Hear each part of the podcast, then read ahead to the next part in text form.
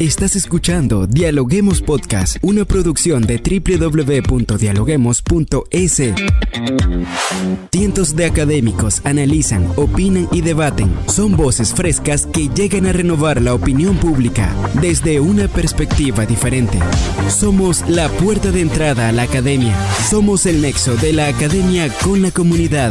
Escucha nuestro podcast en Spotify o a través de la web www.dialoguemos.es. A continuación, Rangira Briseño debate junto a expertos, académicos y estudiantes los temas más curiosos del planeta. Hola, ¿qué tal amigos? Como siempre les damos la bienvenida a un nuevo episodio de podcast a través de la www.dialoguemos.es. Soy Rangira Briseño y ya estoy lista para iniciar un nuevo episodio. Llegan las navidades y fin de año y en Ecuador se dan de nuevo los casos de COVID-19 y de otras infecciones respiratorias agudas ocasionadas por la influenza estacional es que según las autoridades del país, en la semana epidemiológica 45 se han registrado aproximadamente 680 casos de coronavirus, pero en las tres siguientes han sido 1.370, 2.600 y 3.688 a nivel nacional. Aumento de números de casos, las autoridades en el Ecuador han decidido implementar de nuevo el uso del barbijo y otras medidas para proteger a los ecuatorianos de la influenza y del COVID-19. Pero ¿por qué han aumentado los casos de COVID-19? ¿Acaso el virus dejó de ser letal y una preocupación para la ciudadanía? Hoy lo dialogamos. Bien amigos, y para analizar este tema, ya con nosotros el doctor Enrique Terán de la Universidad San Francisco de Quito. Bienvenido, ¿cómo está? Buenas tardes, muchas gracias por la invitación. Bien, para iniciar y colocar en contexto a nuestra audiencia, ¿por qué se han aumentado los casos de COVID en el Ecuador en estas últimas semanas? Bueno, nosotros tenemos que partir del hecho que la pandemia no ha terminado y mucho menos la pandemia puede controlarse por un decreto o una determinación. Cuando el país tomó la decisión de eliminar las medidas de autoprotección, específicamente retirar el uso de mascarilla obligatoriamente, estábamos nosotros en un momento en el cual el número de casos no había llegado a ser siquiera el que teníamos previo al aparecimiento de la variante Omicron. Pese a ello se tomó la decisión y eso llevó a un relajamiento de la población que desafortunadamente asumió que la pandemia se había extinguido y abandonaron la posibilidad de vacunarse como una herramienta adicional de protección.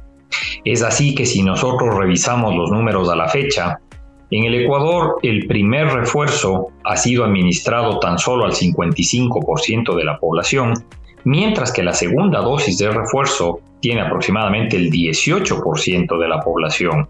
Ahí está la justificación. Si nosotros hacemos cronología, muchas de las personas a esta fecha ya han transcurrido más de seis meses desde la última dosis de vacuna que recibieron y por lo tanto su memoria inmunológica está ya deteriorada, está debilitada y por eso son susceptibles nuevamente a ser presa de el coronavirus, es muy importante que nosotros entendamos que son dos cosas distintas, la severidad de la enfermedad versus la transmisibilidad. La transmisibilidad ha aumentado. Con las variantes nuevas que han aparecido, hay más posibilidad de contagiarse. Y es por eso que debería ser un momento adecuado para volver a hacer un llamado a lo que se aprendió durante la pandemia, las medidas de autoprotección, incluidas entre ellas la vacunación, por supuesto. Ahora que la pandemia pasó al olvido, ¿las personas le han perdido el miedo al COVID? Yo creo que desafortunadamente le perdimos el respeto o el miedo al virus como tal. En un principio, cuando sabíamos que el virus tenía una posibilidad de letalidad que podía mandar a la gente al hospital e inclusive producir muerte, estábamos todos en pánico y todos estábamos dispuestos a realizar las medidas que fueran necesarias para protegernos. El virus ha ido poco a poco atenuándose, el virus ya no mata, gracias a la vacunación inicial las infecciones son leves, pero eso no significa que deba dejar de ser de preocupación es para nosotros al momento muy, muy preocupante el hecho de que no se hace caso alguno respecto a la peligrosidad de las infecciones repetidas por la COVID-19. Existe una entidad médica ya descrita, el post-COVID o long COVID en inglés, que es las secuelas que deja las infecciones repetidas por el mismo virus, que afectan al sistema cardiovascular, al sistema respiratorio, al sistema nervioso e inclusive incrementan el riesgo de enfermedades como diabetes, hipertensión. Entonces estamos exponiéndonos innecesariamente a eso que podríamos prevenir. Número dos, nosotros tenemos que recordar que los grupos de mayor riesgo son aquellos que pueden sufrir las complicaciones más graves. Personas de edad avanzada, personas que tienen comorbilidades, personas que tienen enfermedades crónicas, son aquellas que deberían tener mucha mayor precaución en este momento para tratar de escapar al posible contagio en una circunstancia en la cual como usted bien presentaba al principio, los casos van creciendo de manera muy acelerada. Nosotros hemos tenido una duplicación prácticamente en el número de casos a semana seguida. Y eso con el poco diagnóstico que todavía se está haciendo, lo que quiere decir que muy seguramente el número de contagios es mucho mayor. Y peor todavía, ahora que vamos a estar en épocas de festividades. Lo último que quisiéramos es volver a tener que sufrir aquellos caóticos y tristes momentos de ver a nuestros seres queridos hospitalizados. Usted hablaba de las variantes y aunque decía que ahora la variante no es letal como lo fue en los comienzos del COVID-19, hablamos de nuevas variantes. ¿Cuáles son las más contagiosas y cuáles son las que circulan en el Ecuador? Bueno, al momento las que están preocupando más y que están presentes en el Ecuador es la BQ1 y la BQA1, que son subvariantes que tienen una mayor transmisibilidad. Lo que ha sucedido con SARS-CoV-2 a lo largo de este tiempo es que las variantes nuevas van perdiendo agresividad, es decir, no producen enfermedad severa, pero sí son de mayor contagio, de mayor transmisibilidad. Y esto es importante porque una vez más, nuestra percepción puede ser, pero se trata de una gripe, se trata de un cuadro leve. Claro, pero no estamos viendo el impacto de la exposición al virus. Y eso es algo que debe exteriorizarse. Es necesario que las autoridades llamen a la conciencia de la población de que no se contagie de manera tranquila, que no se contagie como si no sucediera nada, porque no sabemos todavía ciencia cierta la magnitud de las complicaciones que se pueden generar luego. Es por eso que hoy por hoy quizás el mejor regalo que podemos darnos en estas festividades es volver al criterio de autoprotección. Que esos dos años y medio que estuvimos luchando cara a cara con la pandemia nos deje alguna enseñanza, nos induzca a mantener ese criterio de autoprotección y sobre todo de responsabilidad solidaria no solo me cuido para mí, sino que me cuido también para el resto de la gente. Doctor, usted nos comentaba precisamente que ya han pasado más de seis meses desde la última dosis de refuerzo. Algunas personas se vacunaron, otras no, otras se colocaron las dosis a media. Pero ¿cuál es la importancia de la vacunación cuando existe COVID e influenza a la vez? nosotros no podemos hacer un retroceso en el conocimiento científico hay que insistir una y otra vez que el mejor descubrimiento que ha realizado la ciencia médica son las vacunas. Las vacunas han salvado cualquier cantidad de vidas, muchas más de las que se han perdido en las guerras mundiales. El valor de las vacunas es inmedible y nosotros estamos desaprovechando la oportunidad de beneficiarnos de una protección adicional. Es inaudito que todavía sigamos escuchando criticismo respecto al valor de la vacuna, que sigamos todavía con escepticismo sobre la importancia de haberse vacunado. No estaríamos hoy como estamos si no hubiera sido gracias a esos procesos vacunales.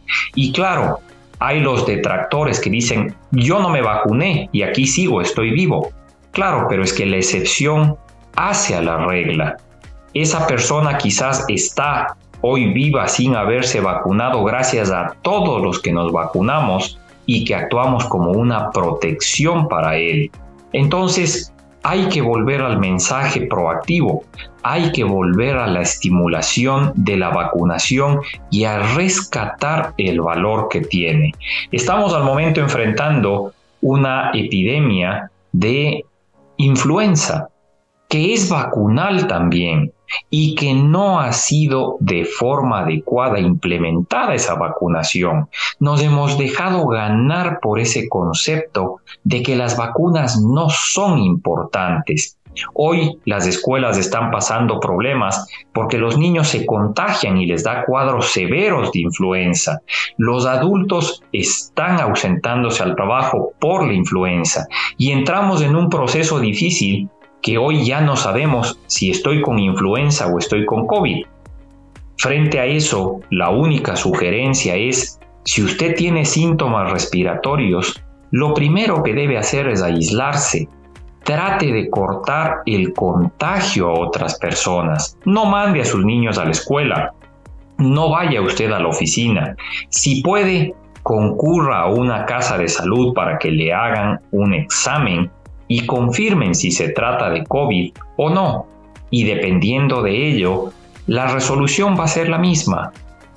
Tiene que hacer reposo domiciliario. Eso es importante porque si nos olvidamos de esa corresponsabilidad social, seguimos transmitiendo el virus a otras personas y vamos a tener lo que está sucediendo ahora, un colapso hospitalario nuevamente. Ya no es por COVID, ahora es por influenza, pero la consecuencia es la misma.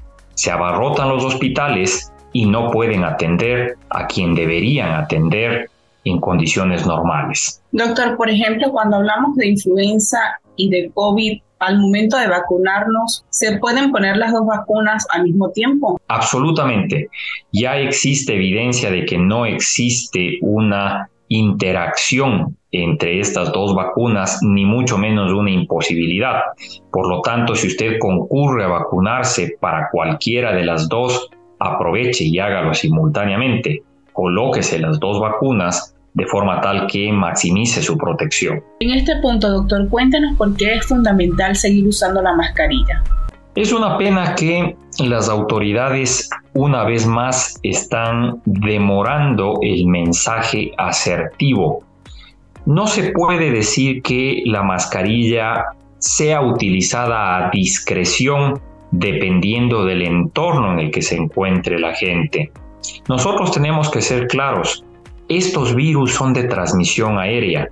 Tanto COVID como influenza se transmiten en el aire. El peor enemigo, por lo tanto, son los ambientes cerrados, los ambientes de poca circulación de aire. Si usted está en un ambiente cerrado, tiene que estar usando mascarilla. Y no porque usted esté sintomático, sino porque usted se quiere proteger de cualquier persona sintomática que esté. Entonces tenemos que ser muy cautos en el asunto de motivar a la protección personal y a la protección social. Si usted está con personas que no conoce, usted no puede saber si es que están o no libres del virus. Protéjase con la mascarilla. Si es que usted está en un ambiente congestionado, en un autobús, en un centro comercial, en un almacén, use la mascarilla. Nosotros ya supimos el valor que tiene usar la mascarilla. No es una cuestión de exageración, es una cuestión de protección y toda medida protectiva debería ser bien aceptada. Es igual que a esta altura empezáramos a renegar que hay que lavarse las manos y que como medida de libertad dijéramos no me lavo las manos nunca más cualquiera diría, pero eso es ridículo, eso es loco. ¿Por qué entonces asumir que utilizar la mascarilla es una medida que coarta la libertad, es una medida que priva a la libertad del individuo, cuando es todo lo contrario, es una medida protectiva y de seguridad adicional. Claro, es una medida que salva vidas, como dicen por allí. Doctor, ya para ir finalizando, las personas se preguntan si ya existe la cuarta dosis, eh, las que ya se la han colocado, si es posible tener una quinta dosis. De hecho, sí, nosotros en el país hemos dejado un poco de lado pero en Estados Unidos, en Europa ya se está aplicando este tercer refuerzo o la quinta dosis para muchas de las personas, que es inclusive la versión nueva que estábamos esperando de la vacuna, lo que se llama la vacuna bivalente, que es una vacuna que contiene no solo la cepa original, sino que contiene específicamente esta variante Omicron para brindar mucha mayor protección.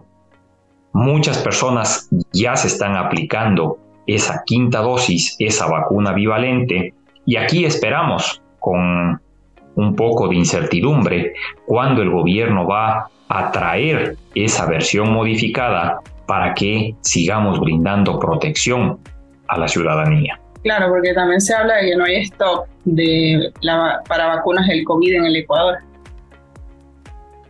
Totalmente, no se, no se ha vuelto a topar el tema y es desafortunadamente un arma de doble filo. Nosotros vamos a seguir lidiando con la COVID-19 durante largo tiempo. Habíamos pronosticado desde el principio que esto no se iba a resolver en dos, en tres años, sino que posiblemente tome un periodo de cinco o seis años hasta que se logre una estabilización a nivel global. Y es por esa razón que en ese lapso la vacunación es la mejor de las estrategias protectivas. Bueno, dándole las gracias, doctor, por este excelente análisis que nos ha dejado el día de hoy, sobre todo por los buenos consejos y las recomendaciones a todas las personas para que se autoprotejan, que no miren al virus como eh, momentáneo, que lo miren como un virus que hace daño a la salud y que por eso debemos no solo cuidarnos nosotros, sino cuidar a los demás en caso que tengamos influenza o COVID. Muchas gracias por acompañarnos el día de hoy. Con todo gusto, siempre a sus órdenes. Recuerda que nuestros podcasts los puedes escuchar en Spotify y en distintas plataformas y también en nuestra web a través de la www.dialoguemos.es. También estamos en redes sociales como arroba dialoguemosinfo. Soy Rangira Briseño y nos vemos en un próximo episodio. Esto fue Dialoguemos Podcast. Escucha todos los programas de Dialoguemos Podcast en www.dialoguemos.es. Suscríbete para no perderte ningún episodio. Estamos en Spotify. Sigue escuchando Dialoguemos Podcast, el nexo entre la academia y la comunidad.